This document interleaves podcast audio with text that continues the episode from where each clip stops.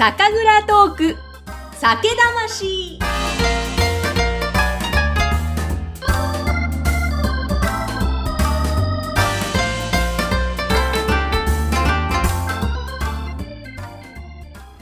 皆さんこんにちは。酒蔵ナビゲーターの山口智子ぐっさんです。今回の配信は魔法の絵の具さんの提供でお送りします。え前回に引き続きまして埼玉県深谷市滝沢酒造株式会社さんにお邪魔しています。え6代目の滝沢秀幸さんがゲストです。今回もよろしくお願いします、よろしくお願いします。いやー日本酒スパークリング菊泉一筋をクイクイいただいてとても幸せな気分ですがあの今回、えーおなじみカメラマンのももさんと来ておりましてももさんも興奮気味です。ちょっとももさんから一筋の感想をぜひはい、いやあの皆様本当に一度飲んでいただきたいでございます。あの私あの泡物が好きでスパークリングワインとかあのシャンパンとかも結構あの外に行くと飲ませていただくんですけれども、これあの銘柄見ないで飲んだらシャンパンにしか思えない。ありがとうございます。そしてなんかちょっとリンゴみたいなフうんルすっごいフルーティーな感じがちょっとこうシードルでもなんかそのシードルスのあのなんかなんて言うんでしょうこうこうツンって感じはないんですよう。ん、でシードルっぽいのもありフルーティーなんだけどすごい柔らかいっていう初体験をさせていただいてテンションがかなり上がっております。いやーありがとうございます。でもね、すごい的確なご感想だと思いますね。うん確かにね、あのツンとくるようなものではなくて、多分おそらくこれあの米由来、まあ、からかなとは思うんですけれども、なんかちょっとね、そのツンとくる代わりに、なんかちょっと包み込むような、なんかリンゴのような香りっていうのが感じられるかなと思うんですけれども、これねやはりあの、まあ、日本人特有のねやっぱりまあ米を食べて育った、まあ、人で人たちですからね日本人はね、まあ、だからそういったななんていうかあの合いやすいのはあると思いますし、うん。まあ、当然外国の人にもねこれあの受け入れられるとは思うんですけどね、え本当にもう今のももさんの興奮のコメントで皆様にも伝わったかと思いますがちょっとね、はいと止まらなくなるというか あの今何もおつまみも食べずにこのこれだけでクイックいってるんですえまあねだんだんいい気持ちになって、はいもう本当にいますからね、ええ。いいあのほろ酔い気味になっておりますが、はいでもねこのスパークリング日本酒、はい。これ自体あの滝沢さん6代目になってから、滝沢さんご自身がいろいろ開発手掛けられたんですよね。そうなんですよね。あのやはりですねあの、まあ、これまでは酒造りをする人というのは出稼ぎの職人さんたちだったんですね。まあ、滝沢酒造では、あのまあもともとは新潟県から、まあ、越後当時が来てまして、で、まあ、私もまあ南部当時、まあ、岩手県から来る当時さんとも一緒に仕事したんですけれども、まあ、滝沢酒造に入る前は東京都にある石川酒造というところにお世話になってたんですね。はい。でそこはですね、まあ、本当にたくさん作ってる酒蔵さんなんですけれども、まあ、そこで2年間酒造りを、まあ、基礎から教えていただいて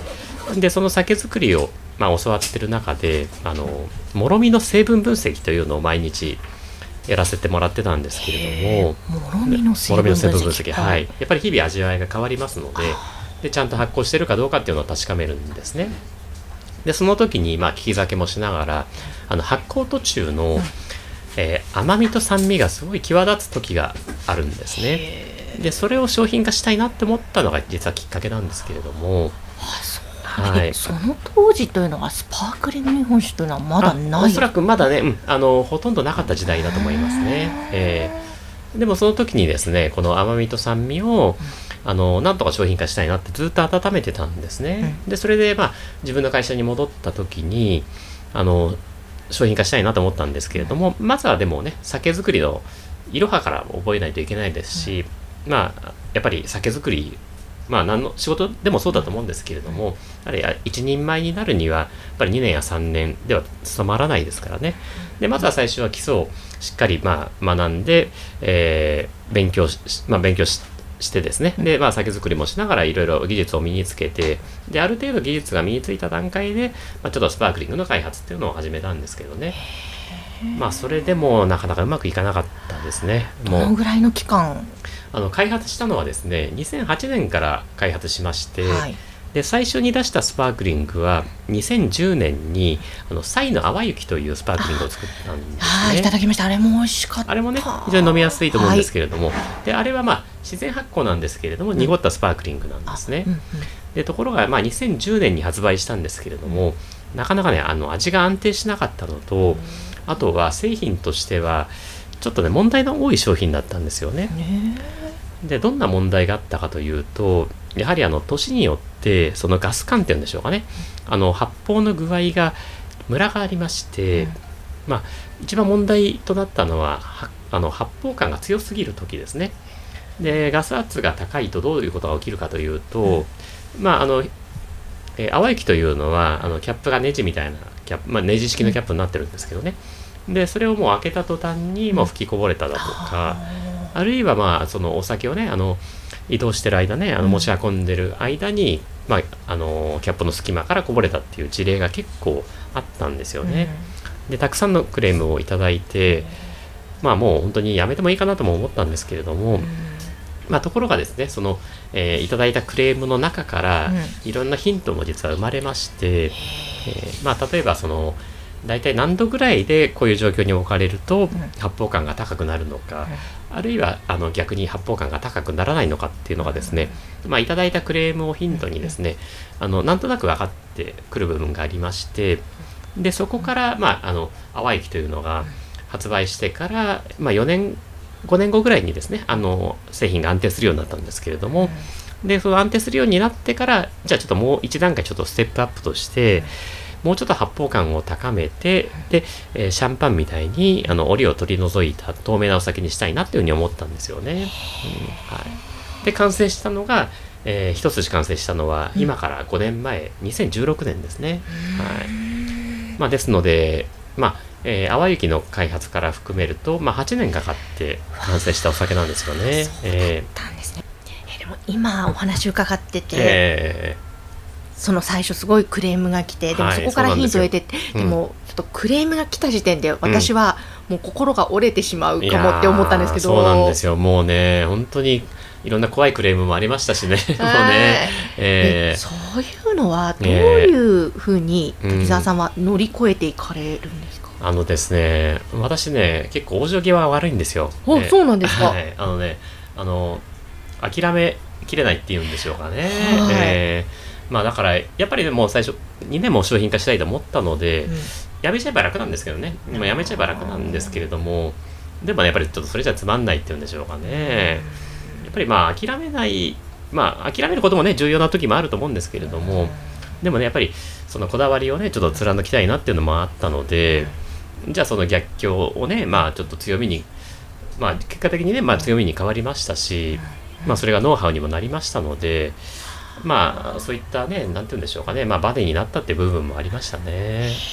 うん滝沢さんご自身はそうやって思考をプラスの方に転換していく、ええ割とプラス思考に持っていくのはうんお得意なんですか、割と昔からプラス思考でしたね。ええそうなんですね。ええ割とはい、まあ逆に言うと、まあまあちょっと細かいところは気づか気がつかないというかですかね。まああのあんまりでもいい意味で、まあいい意味でね、まああのなんとかなるんじゃないかっていうような、まあちょっとそういった、まあまあ軽い考えでもあり、まあうんプラス思考かもしれないですけどね。ええそれが培われたのは家庭うん。のこ環境とかあるんですか、そあそうですね。それもあるかもしれないですね。うん。どちらかというと、うん。私のまあ先代の、まあ、父はね、うん。あの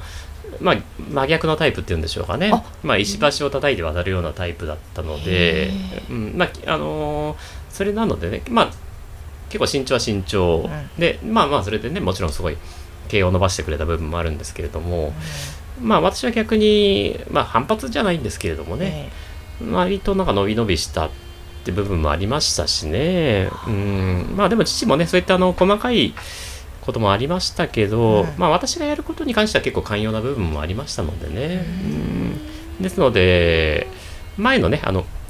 一緒に私が教わってた、その、前の当時の方はね、まあ、あの岩手県から出稼ぎに来てくれた方なんですけれども、その方はね、あの、一見、なんて言うんでしょうかね、見た目は、あの、なんかざっくばらんに見えるんですけれども、うん。やっぱり職人さんなので、えあの自分のこだわりってすごい持ってる方でこういったスパークリングっていうのはちょっと言いづらい雰囲気も実はありましたね。一緒にね、はい、あのちょっと開発したいんだけどっていうことすらできなかったですね。それぐらいやっぱり自分の世界持ってた方なので、あのそういった昔の職人さんには言えなかったんですけど、でも逆に父の方は、まあ、どんどんやってみた方がいいよみたいな、そういう感じもあったので、えまあ、逆にまあそれはやりやすかった部分もありましたしね。うん、で自分の仕事は細かい割には、まあ、息子にはちょっと寛容だったっていうんでしょうかね。それもあったでしょうね。えあそうかじゃあそういうお父様がいたから、ーうん、まあそうですね。挑戦できたところも、うん、そうですね。はい。まあやはりね、まあ、今コロナでやっぱり酒蔵って結構大変なんですけれども、うんまあ、父だとか祖父がそういったまあ蔵をねあの伸ばしてくれたのがあるの、うんあるからこそ、まあ、今私がこういったねいろんな開発もできるので、まあ、それはやっぱりそういったまあなんて言うんでしょうかね財政基盤がないとやっぱりできないですからねそれは非常にありがたいなとは思ってますね。えさっきあの事務所の方にいらっしゃったお父様ですよね。すす。はい。すごいなんか明るい気さくな方 ですよね。ね。ちょっと見た目若干怖いですけどね。いやいやそんなことないです。そうまあうん割とねお客さん来るのやっぱりすなんか話すのが好きみたいでね。そうそう、うん。すごいは話してくださいまして。そうですよね。楽しい時間でした。はい。うん。あやっぱりでも、まあ、お父様ええ。真逆で石橋を叩いて渡るタイプだけども,、でもなんかちょっとほ基本的な気質は似てらっしゃる、まあ、そうかもしれないですね。うん、まあ、あのやっぱりそれはね、まあ、代々なんか脈脈脈々とね、うん。まあ、受け継がれた部分っていうのはあるかもしれないですし、まあ、私は気づいてないだけでね、結構意外と似てるところもあるかもしれないですね。えでも自分の実家家がはい。酒蔵ってなかなかええ。私の周りにはいなかったのでないと思うんですが、そうですよね。なんか特別な風に私は見てしまうんですが、はいええ。滝沢さんにとってはまあごええく当たり前の風景だったとは思うんですけども、はいそんな中でお父様のことはどういう風に背中をご覧になってたんですか、そうですね、まああのーまあ、私生まれた時には、まあ、あの6人家族で、まあ、弟もいましてで両親とあと祖父母もね、あのー一緒に暮らしてましたのでで、まあ、両親もそうなんですけれども、えー祖父がですね、まあ、その時、まあ、物心ついた時っていうんでしょうかね、まあ、小学生の頃ぐらいには、あの埼玉県の酒造組合という、まあ、酒蔵の、えー団体の会長をされてたんしてたんですよね。でその当時はですねもう酒蔵っていうとすごい景気が良くて、まあ、今よりそうですね3倍ぐらいお酒を作ってたんでしょうかね。まあ一番儲かってたっていうん言うんでしょうか、まあ、あの景気がいい時期で、うん。その組合の酒造組合の会長というとですねやっぱりもう日々おお酒を飲まれてね、まあうん。あのそういった交際が結構あったのでそれで、まあ、よくいろんなと場面でお酒を飲んで帰ってきて、酔っ払ってる姿をよく目撃するんですけれども、うん。やっぱりあの子供ってうん。お酒に縁がないですから、はい。大人が酔うっていう行為がよくわからないんですよね。で今まで優しいおじいちゃんがなんかよまあちょっと怖くなっちゃう部分はやっぱりありましたのでうね、ん。でお酒ってこれ何なんだろうなっていうかどっちかっていうとネガティブな印象がありましたね。うん。でしかも、はい。まあまあそういったネガティブな印象もそうですし、であのその当時は岩手県から出稼ぎで、まあ、6人ぐらい来てましたかね。当時さんが。当時さんが、はい、うん。当時さんと蔵人さんが、うん。まあ、岩手県から出稼ぎに来て寝泊まりしてるんですけれども、まあ、子供ながらにもう朝早くから仕事をしてるってのは分かってましたし、で、まあ、夜夜中に目が覚めてもなんか蔵の方が明るくなってるっていうのがよく目にしてましたのでね、まあこれ本当大変な仕事で絶対やりたくないなとは思ってましたね。うん、それはまああのーまあ今から考えればね、まあまあちょっと考えられないんですけどやっぱり子供からしてみたらね、やっぱり全くお酒と縁がないっていうのとあとはもう大変そうだなっていうのがなんとなくもうね分かってたので、ちょっとこの仕事は嫌だなっていうのはずっと思ってましたね。そこでまあ大学もあれですよね、はい。文系文系なんですよ。そうなんですよ。はい。全く醸造とはね縁がないところにね専攻したんですけどね。あーえじゃあもう本当に蔵を継ぐというのはあんまり頭にはなく大学も行かれて、えそうなんですよね。学生生活をま謳歌されてた感じあですか、そうですね。まあただとはいえですね。まあ、やはりあのーまあ、父もそうですし、まあ、祖父もそうですし、まあ、滝沢家は代々長男が継ぐっていうのがもう暗黙の了解みたいなのがあったのでもう小学生の時からですね、はい。まあまあ小学生幼稚園の頃からかな、なんかもうお前が継ぐもんだっていうのはずっと言われててでそれですごい嫌だったんですけどまあでもねまあいやいや継がなきゃいけないなっていうのはまあ大学入ってからもそうなんですけれども、まあでもねやっぱり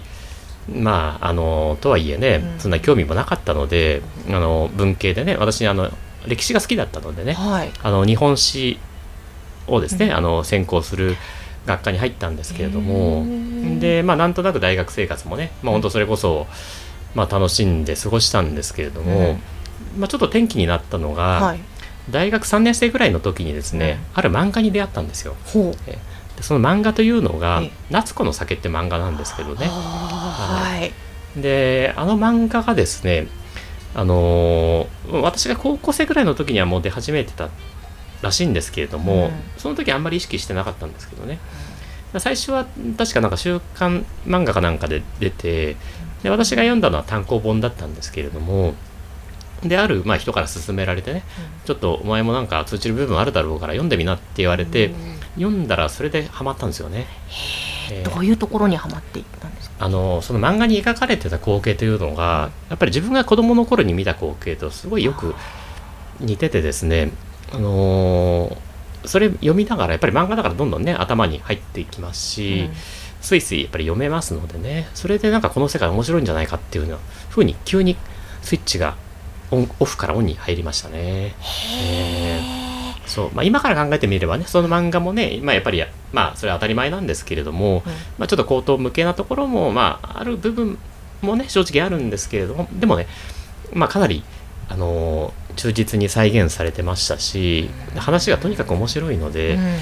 あじゃあこんな酒なんか本当に作れるんかななんて思ってですねえそこからまあそれがまあ本当にきっかけになりましたかね。ー。じゃあえーオフからオンに切り替わってからはもう日本酒作り。もうもうずっとそこからねスイッチ入りっぱなしですね。えー、未だにはいもう30年近くずっとオンですね。結構オンになってからーはい。だいぶいろんな見方考え方うんガラッと変わった感じですか？そうですね。うんまずはそこの漫画に描かれてたようなお酒を本当作ってみたいなってうん思いましたし、まあもちろんね、まあその時の思いもまだあの完全には達成はされてないんですけれども、またそこから今度発想を変えて、漫画に書かれてなかったようなね、まさにこの一筋みたいな、まあちょっともっと斬新なお酒もね、あの作ることができましたし、うん。でそこからやっぱり想像力ってのはどんどん広がってきましたね。えー。えー竹澤さんその想像力とか、本当にこういう一筋もそうですし、えー。他の新しく出てるロゼとかもはい。本当におしゃれだったり、えー。いろいろブランディングも考えられてるんだろうなと思うんですが、そういうえー想像力とかどの辺から普段こうあのあのですね、あのーなんかちょっとアイデアが思いつくと、なんかすぐメモをするようにだとか、まあ、今はね、本当にあの、まあ、スマートフォンだとか便利な機能もありましたので、ね、そう写真に撮ったりだとか、メモしたりだとかっていうのができるようになったので、でそういうなんか直感というのを大事にするようにしてますしね。えーで、まあ、あのね、さっきのここの店主の中澤さんも、まあ本当にすごいアイデアが豊富な人なので、うんまあ当然私一人じゃね、でお酒できないので、そういったまああの一緒に作ってる仲間からの意見も聞いたりだとかして、で少しずつそういったあのなんて言うんでしょうかね、あのアイデアを膨らませてまあ実現してるって部分はあるんですけどね。うんなんかその辺のやっぱり柔軟さとか、そうですね、まあ、あのもともとの性格は、まあまあ、頑固は頑固な部分はあるんですけれども、でもどっちかっていうと、なんか直感をなんか大事にするタイプなので、割と思い立ったら、じゃあすぐなんかやってみようっていうのは早いかもしれないですね。うん。でも、思い立つまではすごい時間かかるんですけどうん。ね。あらね。やっぱりそのスイッチが入ると早いってそいう。ところなんですか？そうそうなんですよ。一回入ると早いんですけど、うんそのエンジンかかるのは遅いんですよね。えあでもちょっと私もす似てるかもしれないです、ーあ、そうですか？エンジンかかるまでは結構うだうだ悩んで。そうなんですよね。一回スイッチ入るとドーっていっちゃそうそうそう。そうなんですよ。だからそうで一回スイッチ入っちゃうと他のこと見えなくなっちゃってそれしかできなくなっちゃうんですよね。はいはい。えー、じゃあもう本当にこの一筋という銘柄通りいやそうそうななんですよね。うんだから酒造りがもう始まっちゃうと、うん。まあ今はねちょっと酒造り作る量も減ったので事情は変わりましたけれどもやっぱりあのそれなりにお酒を作るとですね、うん。もうそこにスイッチがやっぱり入っちゃうので、まあ経営者としてはねあまり良くないんですけれども他のことがちょっと見えなくなっちゃう部分もあるんですけどね。うんそうだだって、うん当時もされてて蔵元でもあるわけねそうなんですよね。それはちょっとね大変な部分でもあるんですけどね。今、まあ、多くはなってるとはいえ、えー作り手と経営者と両方ってそうなんですよね。そのバランスは確かにね難しいですからね。難しいところをどうやって工夫されて大切にされてる部分とかまあ、多分十分にできてるとは言えないんですけどね、まあ、あの基本的には私あのどちらかというと作る方がすごい好きなのでどっちかというとそっちが重きが置いちゃうんですけれどもまあまあその中ででもねやっぱり心がけてることっていうのはやっぱりまあみんな一生懸命やっぱり作ってるのでそれはそのその価値をですねやっぱり下げないで、まあ、それなりの、まあ、思いをこまこもったねあの品質のものなのでやっぱり、まあ、ちゃんとしたねあのまあ、価格で販売したいというのはあるので、うん。そこら辺に関してはねあまり妥協はしないようにはしてますね。うん。まあそれがいいのか悪いのか分かりませんけどね。えー。やっぱり日本酒っていうとねもうあの本当に売れてる時は割と値段でお客さんが決めてた部分もあるんですけどね、でそうするとどうしても中小の酒蔵っていうと大手メーカーさんにはかなわないのでだからまあ中小の酒蔵が、まあ、今大変は大変なんですけれどもやっぱり生き残るには価格ではなくて、まあ、独創性っていうんでしょうかね。他には、まあ、やっぱり真似できないようなものっていうのは最初に作るのは非常に重要かなとは思いましたね。うん本当に第2回目の配信もあっという間に時間が経っていきましたが、はい。ちょ次回もお付き合いいただいてよはいろしいでしょうか、あもちろんです。はい。ということであの引き続き滝沢さんにお話を伺っていきますので皆様次回もどうぞお楽しみに。今回もありがとうございました。ありがとうございました。えーぜひですね皆様からの番組宛てのご感想もお待ちしています。番組の LINE 公式アカウント説明欄のところに掲載しております URL ぜひそちらからご登録ください。それでは皆様今夜も幸せな晩酌を。今回の配信は魔法の絵の具さんの提供でお送りしました。